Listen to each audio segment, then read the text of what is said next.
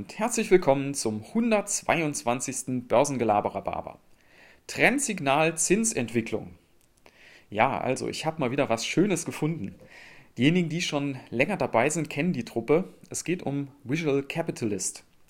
Das ist eine Gruppe von Leuten, die versucht, Daten übersichtlich, bildhaft darzustellen. Und die haben kürzlich ein, ein Buch rausgebracht, das nennt sich Signals. Der Hintergrund war, dass die gesagt haben, in der heutigen Welt gibt es ja so viele Neuigkeiten, so viele Daten, die man ständig um die Ohren geschlagen bekommt. Und die Frage ist ja immer, was ist relevant? Was ist wirklich wichtig, dass man das im Blick hat? Und so ist eben dieses Buch entstanden, Signals, wo sie versucht haben, zentrale Signale, die man kennen sollte, darzustellen. Und ihr könnt euch denken, dass da natürlich auch einiges dabei ist, was für die Börse und für uns als Aktionäre ja von Interesse ist. Was die allerdings nicht gemacht haben, ist, das Ganze zu interpretieren. Und den Part will ich mal versuchen zu übernehmen. Und wir fangen heute mal an mit dem Bereich Zinsentwicklung. Und da gibt es eine, eine, echt super Grafik, die die dort erstellt haben. Das geht zurück auf Daten der Bank of England.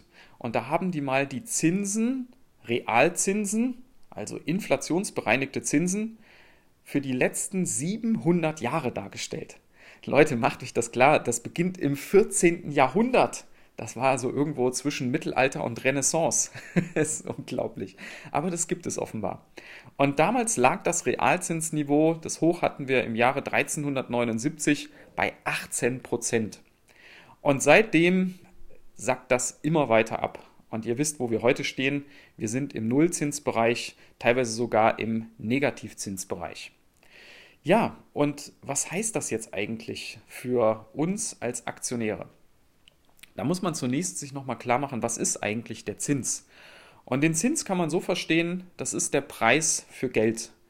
Wenn ich mir also Geld kaufen will, man nennt das auch einen Kredit, dann muss ich dort einen Zins für bezahlen, damit mir jemand dieses Geld leiht. Und wenn dieser Preis für Geld immer weniger wird, dann heißt das natürlich, dass ähm, es immer attraktiver wird, Schulden zu machen. Und umgekehrt heißt es aber eben, dass Geld eben immer weniger wert wird, weil es wird ja auch immer günstiger, das zu kaufen. Und das bedeutet natürlich umgekehrt, dass Sachgüter immer wertvoller werden. Und das sehen wir ja schon seit vielen Jahren, dass die Preise für Immobilien, für Aktien, für Gold oder auch für alternative Investments wie zum Beispiel Bitcoin oder Whisky immer weiter ansteigen. Und das ist tatsächlich auch ein Trend, der sich meiner Meinung nach sehr wahrscheinlich so weiter darstellen wird. Das heißt nicht, dass die Zinsen nicht zwischenzeitlich auch wieder ein wenig steigen können, aber ich denke, wir werden nie wieder solche Niveaus erreichen, wie wir sie im 14. Jahrhundert hatten.